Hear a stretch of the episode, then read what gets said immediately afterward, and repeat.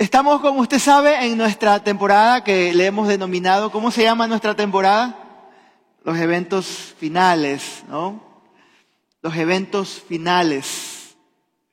Yo no sé, me imagino que Dios está hablando y está eh, instruyendo a, nuestra congregación. Me, me emociona saber eso Creo que para todo maestro de la palabra o para, para los predicadores o pastores, uno de los alimentos, se me cayó el agua, ya mismo la cojo. este, uno de los alimentos que podemos tener los que somos maestros de la palabra es cuando sabemos que los receptores, ya sean estudiantes, ovejas de la iglesia, discípulos, están entendiendo claramente el mensaje, están entendiendo claramente y, las verdades bíblicas se están impregnando en los corazones. Y es lindo cuando alguien te dice, pastor, realmente esto yo no lo entendía bien o yo no sabía sobre este tema. Y es, es, hermoso y creo que es el alimento, es el mejor sueldo o salario que podemos recibir cuando escuchamos algo así, que nos digan, estoy aprendiendo algo que yo antes no sabía. Y espero que esta serie, cada uno de los mensajes que cada semana estamos compartiendo aquí, puedan eh, estar siendo en tu vida de bendición, pero también de abrir tus ojos, de abrir tu corazón, de abrir tu entendimiento para poder eh, incorporarlos a tu bagaje de conocimiento, pero también que eso esté transformando tu vida y en esta serie particularmente que te pueda infundir esperanza y seguridad de cuál es el destino y el futuro de los hijos de Dios. Yo puedo decirle claramente, yo sé que voy para el cielo, mi hermano. Y yo quisiera que usted también tenga esa seguridad conmigo, ¿no? Qué lindo sería, siempre digo esto, ¿no? Cogido de las manos con todos, así, Señor, aquí venimos de toda la congregación Centro Cristiano de Manta los traje conmigo, vinimos juntos, Señor, y aquí estamos para estar eternamente contigo, Señor. ¿Qué le parece ese plan? Vamos a cumplirlo. Amén. Ya sea que muramos o ya sea que el Señor venga, ¿no? Ya sea que subamos y nos encontremos con Él o el Señor esté ahí con, ya estemos con Él, Señor, ahí reunidos porque ya hemos muerto en Cristo, pero nos vamos a reunir todos juntos con Él. Amén. Ojalá que así sea, yo lo creo me encantaría verlo allá arriba con el Señor. Amén. Amén. Como usted sabe, todas las semanas estamos tratando de compartir un mensaje de esperanza, un mensaje de seguridad, de paz.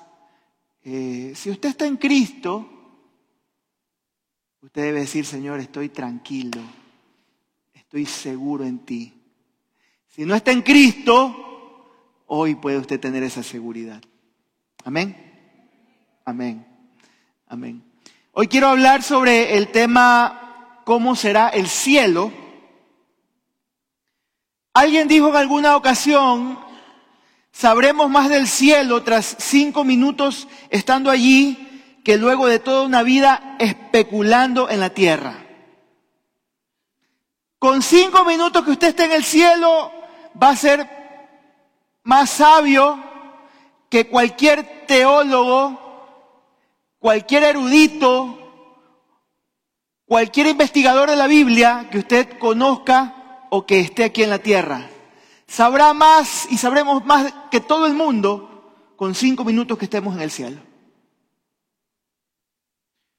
Y solo un necio puede decir, puede decir que sabe cómo será el cielo.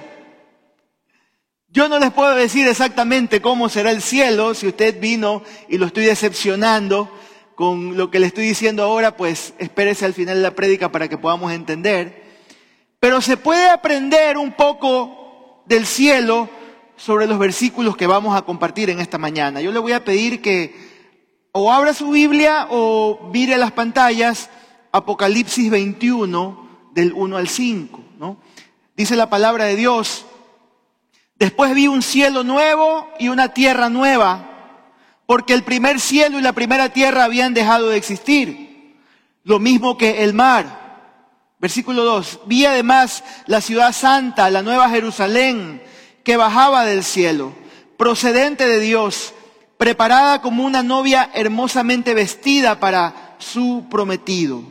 Oí una voz potente, una potente voz que provenía del trono y decía, aquí entre los seres humanos está el santuario de Dios.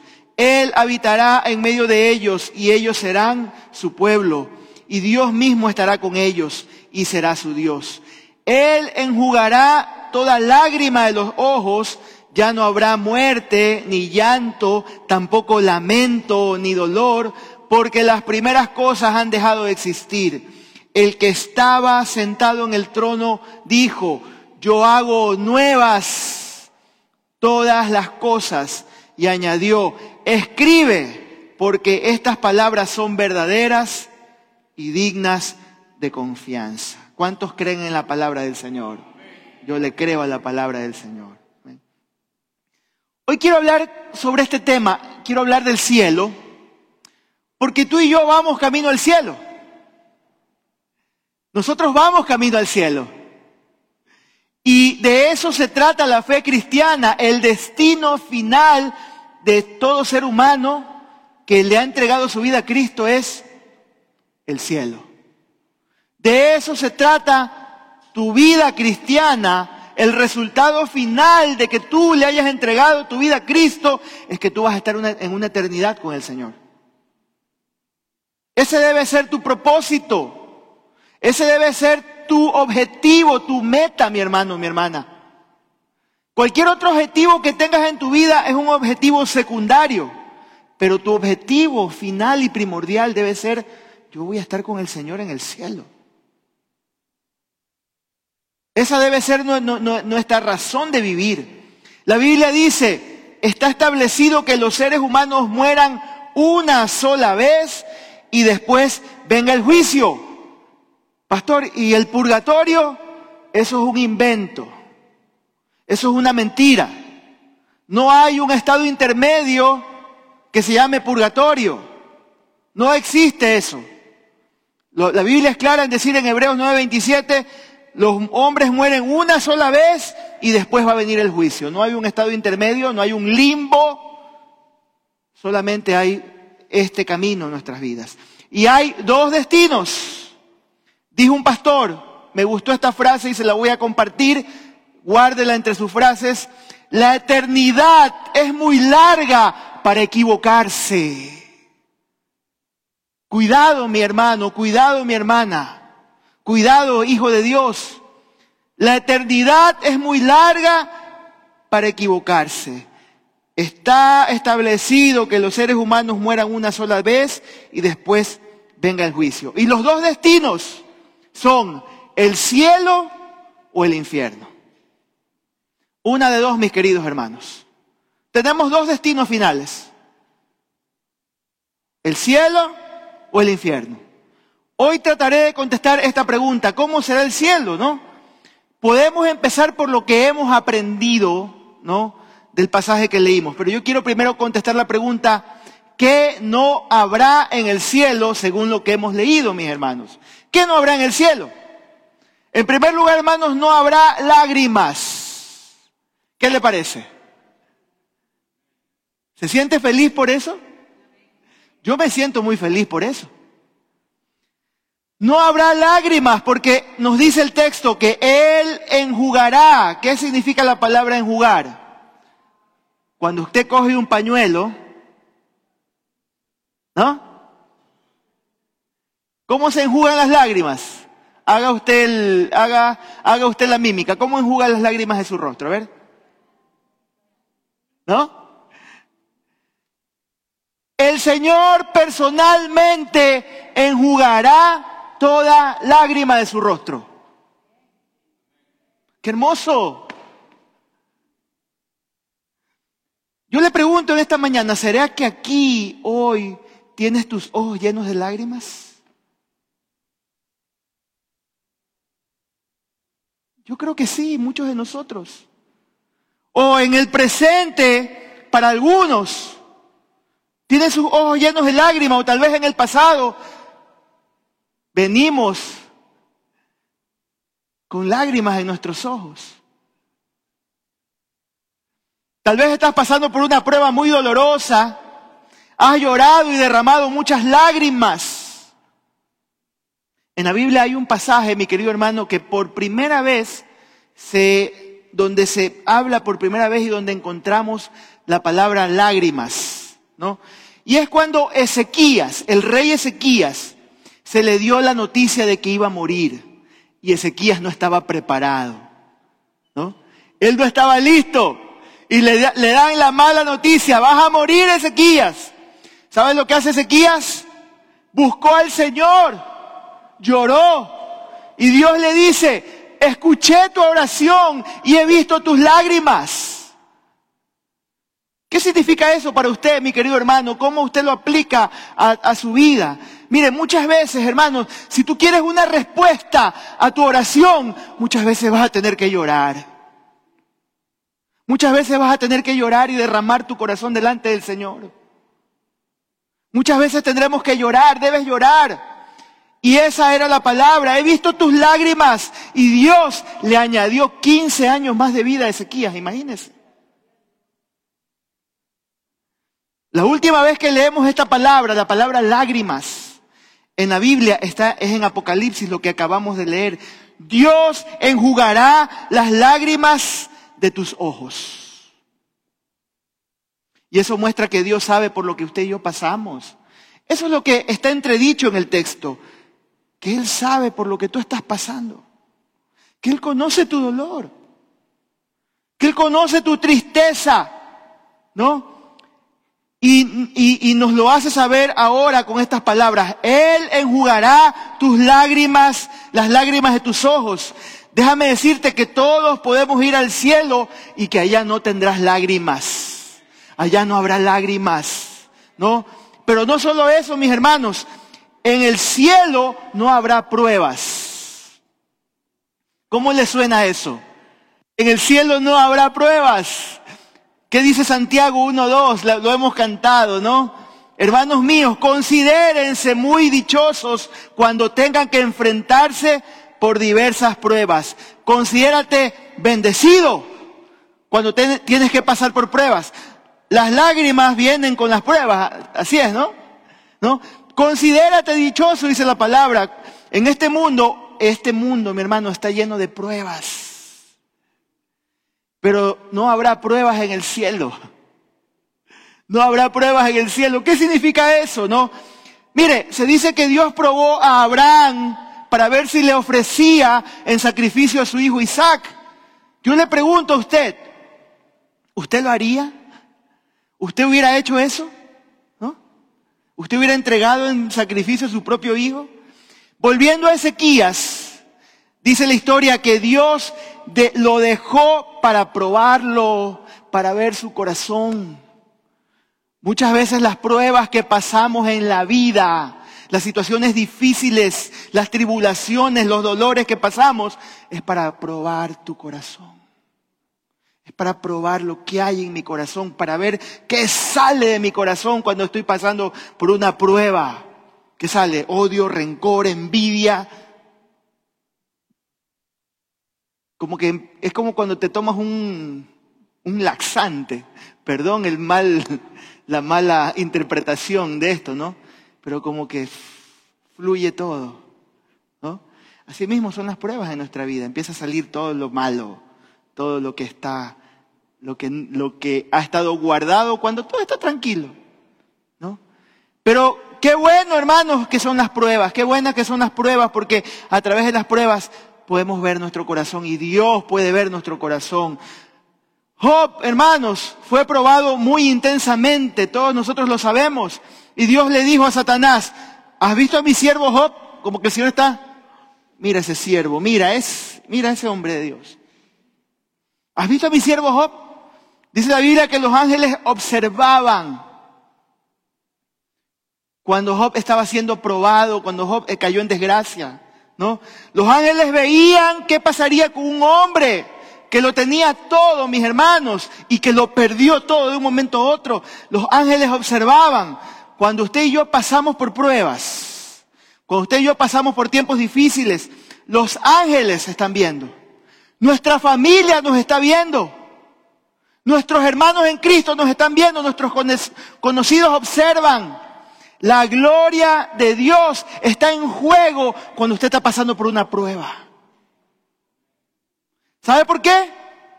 Porque Dios quiere que todos vean lo que Él puede hacer contigo. Y eso fue exactamente lo que pasó con Job. ¿no? no habrá lágrimas, hermanos, no habrá pruebas, no habrán exámenes para los que están estudiando en este momento. Bendito Dios, no habrán exámenes, ¿no? No habrán pruebas. Pero tampoco no habrá tentación. En el cielo no habrá tentación, mis queridos hermanos. Miren lo que dice Santiago 1.13, que nadie al ser tentado diga, es Dios quien me tienta. Porque Dios no puede ser tentado por, el mal, ni tampoco tienta él a nadie. Todo lo contrario. Presta atención a lo que dice aquí, para que entienda de dónde salen nuestras tentaciones. ¿No? Cada uno es tentado cuando sus propios malos deseos lo arrastran y lo seducen. Luego, cuando el deseo ha concebido, engendra el pecado y el pecado, una vez que ha sido consumado, da a luz la muerte, ¿no? Hermano querido, ¿cómo sabemos que no habrá tentación en el cielo? No. En este cuerpo, el cuerpo que usted tiene físico, ¿no? Su cuerpo, siempre usted y yo estamos propensos a pecar, ¿no? Y aunque hemos nacido de nuevo, aunque usted y yo decimos somos hijos de Dios, conocemos al Señor, tenemos en el interior aún malos deseos y malas emociones que siempre nos están tratando de arrastrar, ¿no? Pero en el cielo, esta debilidad, como dice Pablo, este cuerpo de muerte, este cuerpo que quiere hacer lo malo y no puede y, lucha por no hacer lo malo, ese aguijón en la carne que siempre me lleva a la maldad, ese veneno que siempre me lleva a la maldad, esta naturaleza malvada en todos nosotros desaparecerá.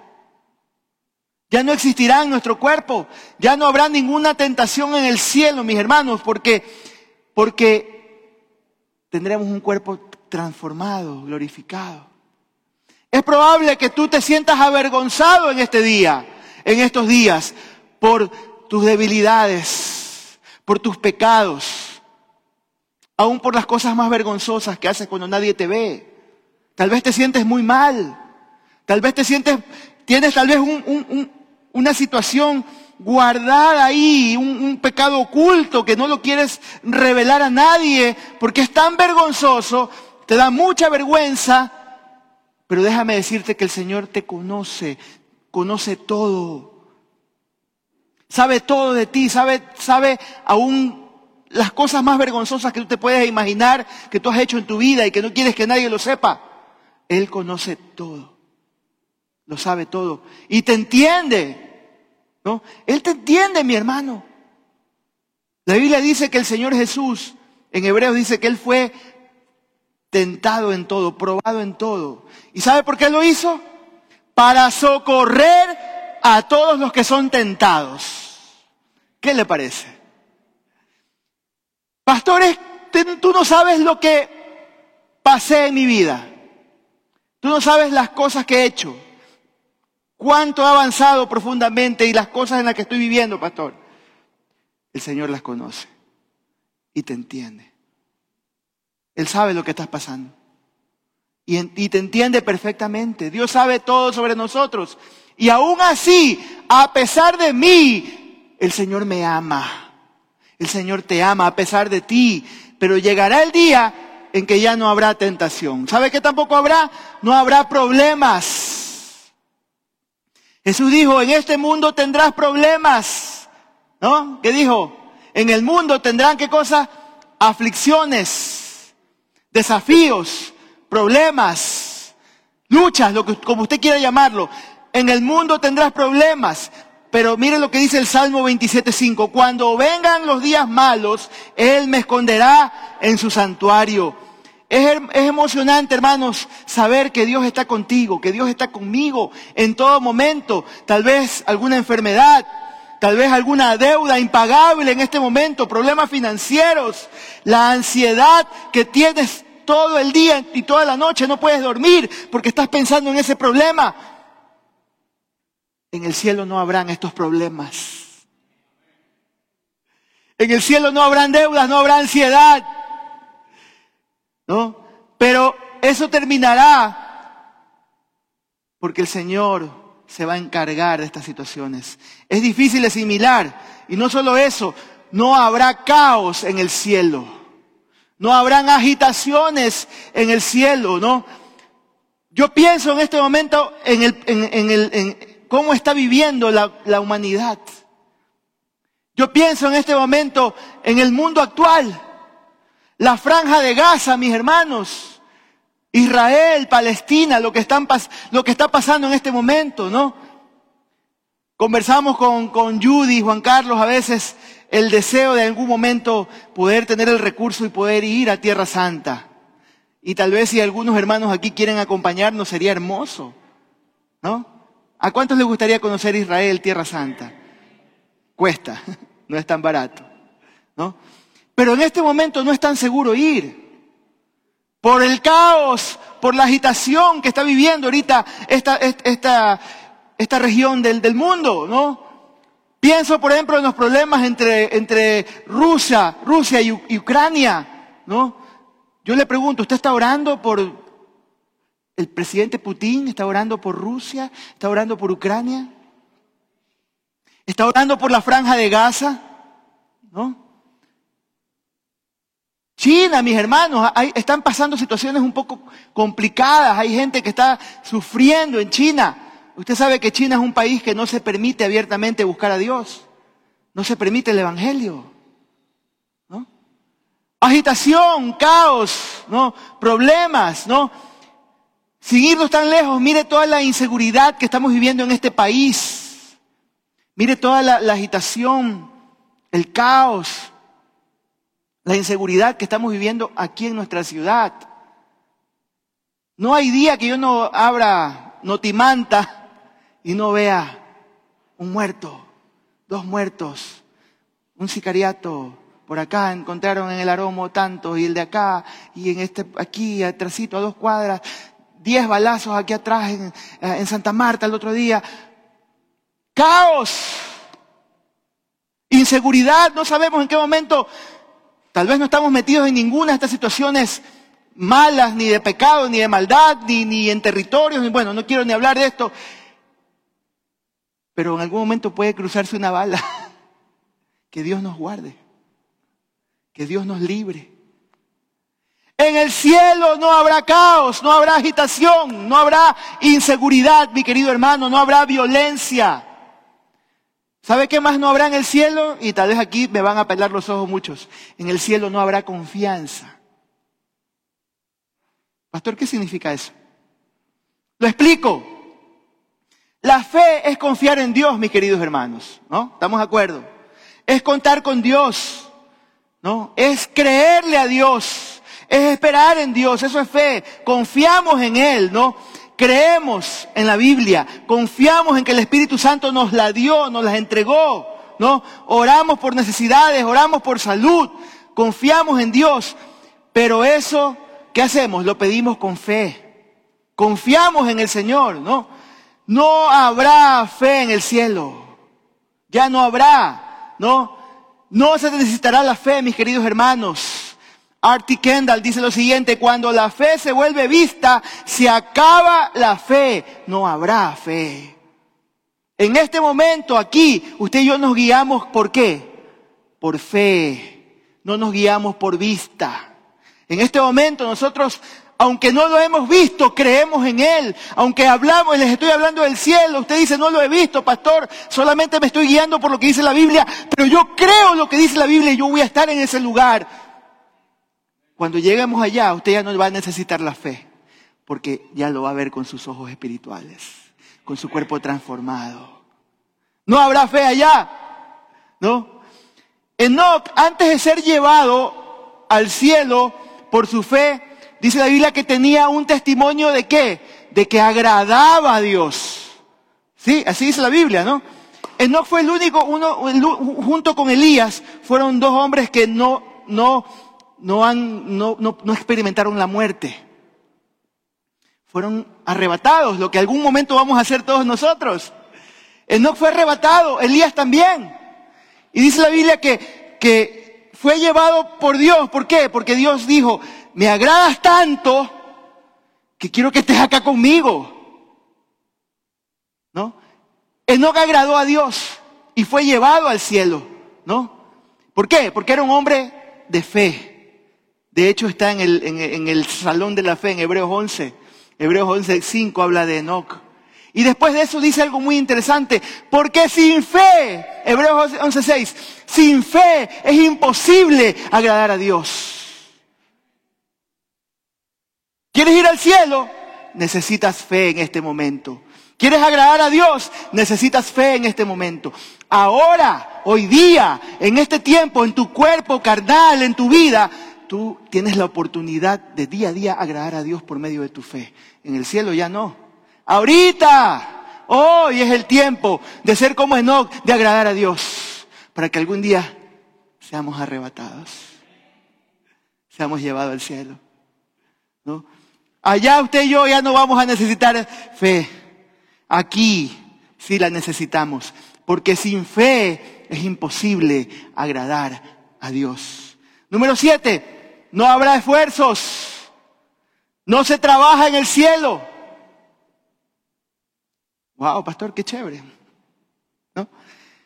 Mire, lo voy a explicar de esta manera. Luego de la caída, en Génesis 3, Dios le dijo a Adán, con el sudor de tu rostro comerás.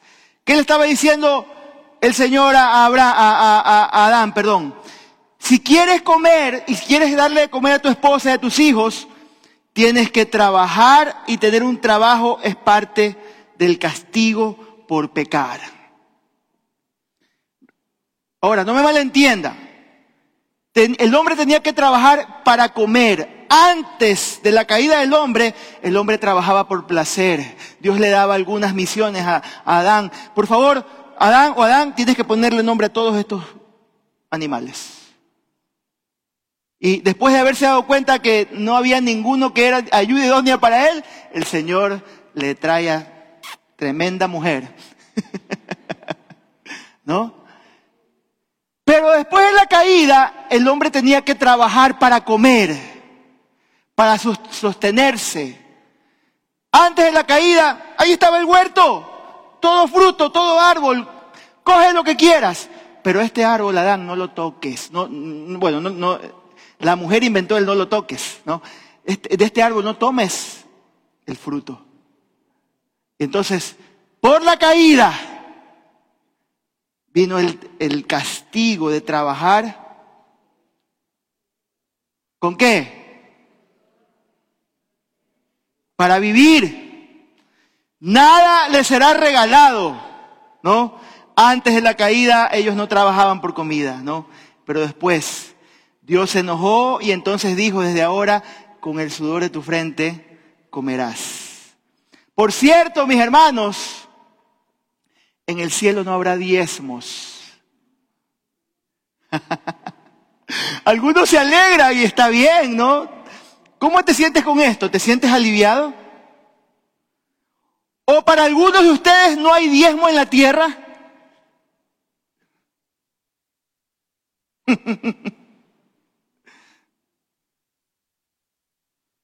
¿Usted diezma? Cuando estés ante Dios, no te arrepentirás de todo lo que le pudiste dar. No hagas tesoro en la tierra donde la polilla, el herrumbre, el óxido, los ladrones se roban, todo eso. Más bien dice, haz tesoros en el cielo, donde nada de estas cosas te va a hacer perder todo lo que has invertido. Porque donde está tu tesoro, ahí está tu corazón. ¿Dónde está tu, tesoro? en las cosas terrenales, voy, a, voy a acumular más y acumular más la avaricia, o en decir, Señor, yo voy a invertir para tu reino, yo voy a invertir para tu obra. Yo voy a dar lo que puedo. Sí, me, me cuesta, es un esfuerzo y me siento aliviado saber que en el cielo no habrá diezmo, pero aquí en la tierra yo te voy a obedecer.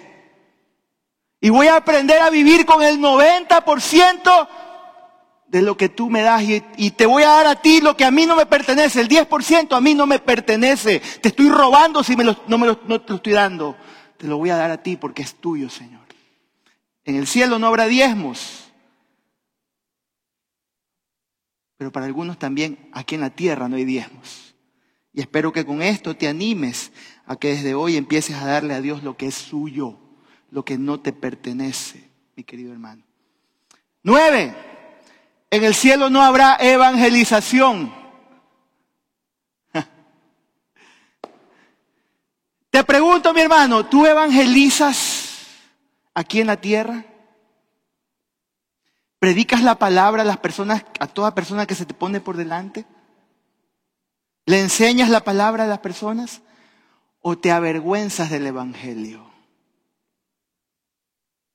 Ayer tuvimos una jornada preciosa, mis hermanos. Les decía al principio del culto que hay algunas cosas que hay que contarlas, que valen la pena contar. Mi hermano David al final va, va a contar los detalles, pero ayer tuvimos una jornada de evangelización hermosa. 36 contactos tuvimos, de los cuales 34 hicieron una profesión de fe, o sea, le entregaron su vida a Jesucristo. Estuvimos en cuatro sectores, estuvimos aquí en la época Abdón Calderón, en la, playa Tarqui, en el malecón escénico y en el Parque de la Madre.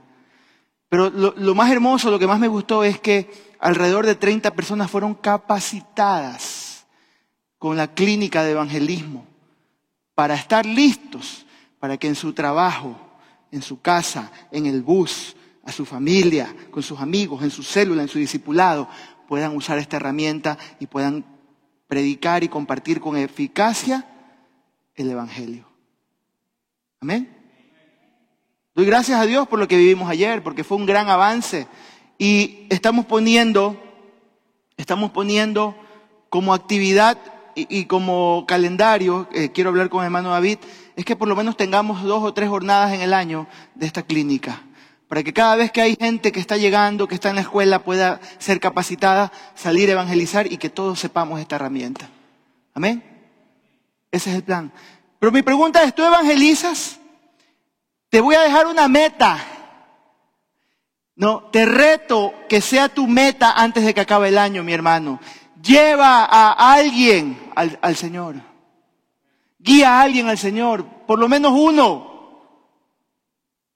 Tienes parte de noviembre y todo diciembre. Lleva a alguien al Señor. Predícale a alguien. Estos son indicios, hermanos, de lo que no habrá en el cielo, ¿no? Pero tal vez se preguntarán, ¿no? ¿Qué habrá en el cielo, pastor? Ya nos ha dicho que no habrá en el cielo. Ahora, pastor, dinos qué habrá en el cielo, ¿no? En primer lugar, hermanos, veremos a Jesús. Es lo mejor, lo más importante, lo primero. Hermanos, veremos a Jesús. Fanny Crosby era una escritora de himnos. Esta mujer había nacido ciega. No veía, no veía nada. Y sus amigos, su familia, para hacerla sentir bien, la trataban pues de decir cosas, animarla, ay, qué pena, qué pena que no puedes ver, qué triste, ay, pobrecita, ¿no? ¿Eh? Ella, ella les dijo, tranquilos, lo primero que veré cuando llegue al cielo será el rostro de Jesús, será el rostro del Señor. Hermano, usted y yo lo veremos cara a cara, ¿no? No solo le veremos, tendremos claridad mental. ¿Qué significa esto de claridad mental, hermano? ¿Qué significa esto, no? Todo será claro para tu mente. Entenderás todo, lo que, los misterios, las cosas que no entiendes en este momento, ¿no? Ahora nos preguntamos, por ejemplo, ¿por qué Dios permite el mal? ¿Por qué Dios permite el mal? En el cielo lo sabremos, mis queridos hermanos. En el cielo vamos a poder saber por qué Dios ha permitido, ¿no? ¿Por qué Dios por medio del profeta Habacuc, ¿no? Sabremos por el porqué de la maldad, ¿no? Tal vez tú dices, creeré en Dios cuando lo vea. ¿no? Ver para creer, algunos dicen, yo el día que lo vea yo voy a creer. No, al decir esto, hermano, nunca vas a creer, ¿no? ¿Por qué? Porque tienes que creer para agradar a Dios y para poder verlo, ¿no? Eh, amado, en la Biblia la fe es estar seguro de lo que se espera, es estar convencido de lo que no se ve. ¿No? Eso, es la, eso es la fe. Y pienso que en el cielo usted y yo podemos entender claramente todo. Vamos a ver todo con claridad, ¿no? Ese día habrán dos grupos de personas. Dos grupos de personas, ¿no? millones de cada lado, de uno y de otro, ¿no? De un lado, los que, a pesar de todo lo que vivieron, limpiaron el nombre de Dios. Que dijeron, ¿no? No sé por qué Dios permitió todo el mal. No sé por qué Dios permitió todas estas situaciones difíciles en mi vida. Pero Señor, yo lo he aceptado. Aunque me mate, confiaré en Él. Y otros dirán, no entiendo, pero Dios ha sido bueno conmigo. A pesar de todo, ese día tendrán mucha alegría por haberse sometido a las pruebas, a los sufrimientos, a la injusticia, a las pérdidas dolorosas, etcétera. No, a pesar de todo esto, la Biblia dice que perseveraron, perseveraron en la fe, perseveraron, ¿no? Y sabes qué? ese día tendremos claridad mental. Veremos todo con claridad, ¿no? Lo incomprensible ahora podemos entenderlo claramente, ¿no? Las matemáticas que siempre yo sufría en la escuela, yo las voy a entender ese día. Sí. Usted también, ¿no? Tendrás tus respuestas. ¿Por qué el dolor? ¿Por qué el sufrimiento? Pastor, ¿por qué la enfermedad? Hasta, el, hasta el hombre más sabio dirá, wow, no, nunca se me ocurrió eso. Hasta el filósofo, el más sabio, dirá, ¿sabe qué va, a pasar? Vamos a corregir la teología. En estos días, todo el mundo tiene posturas teológicas. Todo el mundo piensa de una manera ciertas cosas. Este tema que estamos viendo en estos días, los eventos finales, la escatología, hay gente que tiene su postura premilenialista, amilenialista, posamilenialista, postmilenialista, perdón. Pero cuando estemos en el cielo, se va a corregir eso. Y nos vamos a dar cuenta allá, o estuvimos equivocados o estuvimos en lo cierto. ¿Qué le parece? Todo va a ser claro. Todo lo vamos a entender. ¿Sabe qué más? Veremos a nuestros seres queridos. Tanto lo he dicho en esta serie.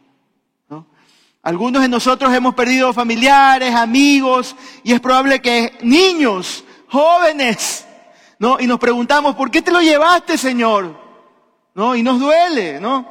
Algún día verás a esas personas que tanto amaste y con quien compartiste los verás. Tal vez nos preguntamos, y esta es una pregunta que nos hacemos, allá la sabremos, ¿será que ellos nos pueden ver a nosotros de allá arriba? ¿Qué opina usted? ¿Sabrá que ellos saben lo que sucede aquí en la tierra? ¿Nos están viendo? No lo sabemos. Si usted está muy seguro del no, lo respeto, pero no lo sabemos. Quisiéramos que sea así, ¿no? Lo que sí es seguro es que los veremos y estaremos para, para siempre con ellos, ¿no? ¿Sabe qué más? Vamos a ver gente famosa de la Biblia.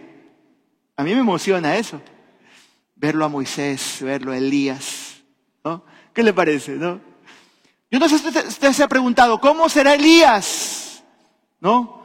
¿Cómo era Abraham? ¿Cómo era Moisés? ¿Cómo era Pablo? Los veremos a todos. A todos, ¿no?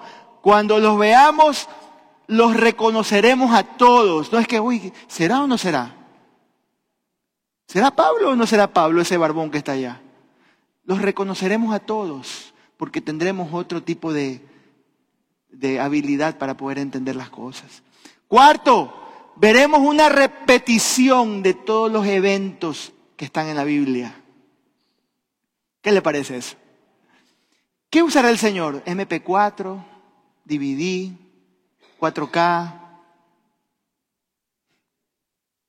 No lo sé. Pero usted y yo vamos a poder ver la creación, vamos a poder ver el diluvio, la torre de Babel, Israel cruzando el mar rojo, Cristo resucitando, el horno de fuego. A todos los veremos, mi hermano. A todos los podemos ver. Todo esto habrá en el cielo, mis hermanos. Y muchas cosas más. Pero no me da el tiempo para seguir contándoles todas las cosas que vamos a ver allá arriba, ¿no? Hermano querido, el cielo es algo que todos nosotros debemos ansiar. Quiero terminar con esto. Tú y yo debemos ansiar el cielo. Y todos aquí podemos ir al cielo. No olvides que la eternidad es muy larga para equivocarnos. ¿Cómo dice el versículo más famoso de la Biblia, Juan 3:16? ¿Se lo sabe? Porque de tal manera amó Dios al mundo que ha dado a su único hijo, su hijo unigénito, para que todo aquel que en él cree no se pierda, sino que tenga vida eterna o como regalo el cielo. ¿Usted sabía que el cielo es un regalo? Ayer fue la primera, la primera respuesta que dábamos cuando predicábamos la palabra. El cielo es un regalo, mi hermano. Pero yo tengo una pregunta o dos preguntas para usted tomando en práctica lo que hicimos ayer. Si murieras hoy, ¿tienes la certeza de que irás al cielo?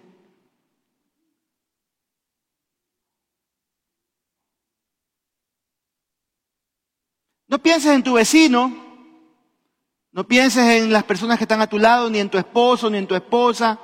La pregunta es para ti. Si murieras hoy, ¿tienes la seguridad de que vas a ir al cielo? Y la segunda pregunta es, si estuvieras frente a Dios y lo estarás algún día, y Él te pregunta, ¿por qué debo dejarte entrar al cielo? ¿Qué le responderías? ¿Ah? Solo hay una respuesta. Y hermano querido, debes saberla. Debes saberla en tu vida, en tu corazón. O irás a otro lugar, irás al infierno, porque así lo dice la palabra. Yo te digo, por favor, no vayas allá. Te lo pido, por favor, no vayas allá. Te animo a luchar con todo tu corazón para no ir al infierno. Pero si tú no sabes la respuesta a esta pregunta, no sabes qué responder esta mañana, yo quiero decirte que hay esperanza tienes esperanza, ¿no?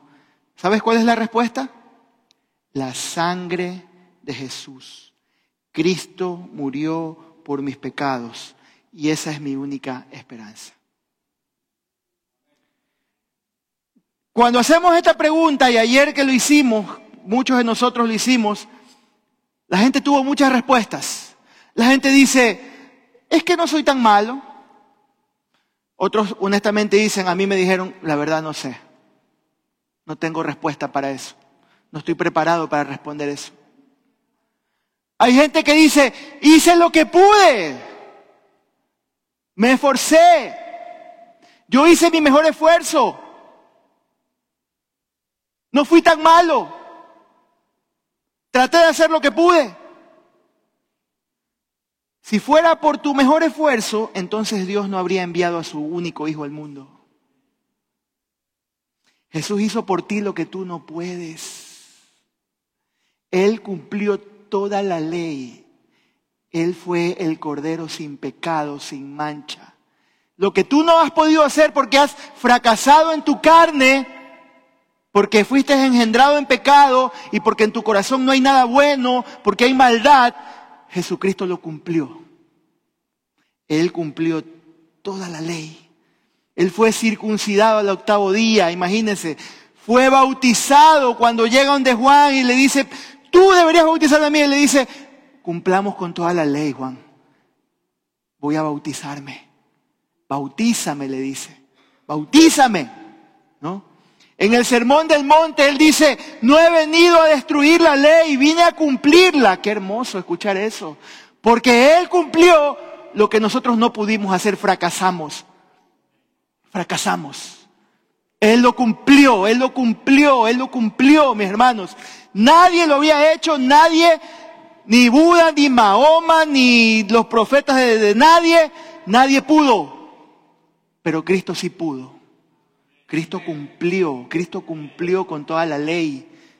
Cristo cumplió. ¿Sabes lo que pasó con él? Él lo hizo, cumplió la ley 24 horas, 7 días a la semana. Cumplió con todo, ¿no? Tanto así, con esto voy a concluir, que en la cruz, cuando él estaba en la cruz, después de toda la tortura, todo lo que le pasó a él, todo lo que le hicieron, Después de orar por sus enemigos, él dijo, consumado es. ¿Sabe qué significa esa palabra o esa frase? En arameo la palabra es, es una palabra coloquial que usaban los comerciantes. Aquí tenemos algunos comerciantes, ¿no? Y cuando pagaba una deuda ese comerciante, terminaba de pagarla, estaba, tenía esa deuda y venía y, toma, tétele está ahí todo. ¿Sabe qué significaba? La deuda está pagada. Sin distraerme, por favor, a la... Despacito, despacito, despacito, despacito.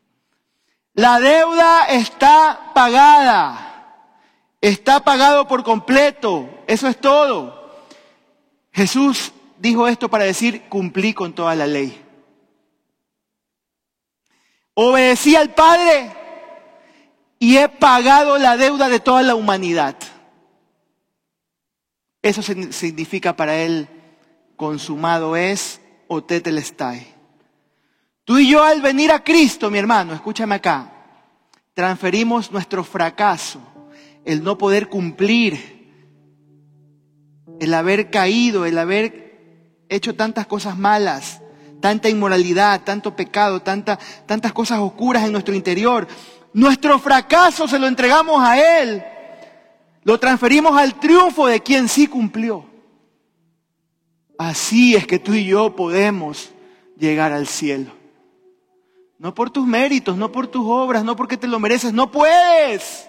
No podemos. Porque aunque tú trates de cumplir todos, pero fallas en uno, fallaste en todos.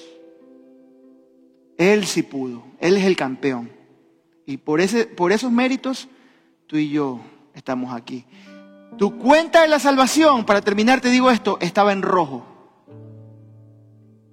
Ahora tiene mucho saldo acreditado por quien pagó la deuda por ti. Y los que estamos en Cristo ya hemos hecho, hemos, ya ha sido pagada la deuda a través de ese crédito. Pero tal vez tú aún no lo has recibido. Y aunque está ese dinero ahí, aunque está ese saldo ahí, y aunque está esa cuenta pagada ahí, tú no echas mano de eso y lo tienes. Vives como un mendigo cuando puedes vivir como un rico. Vives como un pobre, arrancado espiritualmente, muerto en tus delitos y pecados, candidato seguro para el infierno, cuando está aquí la respuesta. Tu respuesta a todas tus preguntas y tus dudas, que tal vez dice, yo no sé si voy a ir al cielo, pastor. Estoy condenado. Ahí está. No necesitas religión. No necesitas religión, no necesitas Caminar hasta Montecristi no necesitas hacer eso. Necesitas solamente confiar en el campeón. Amén.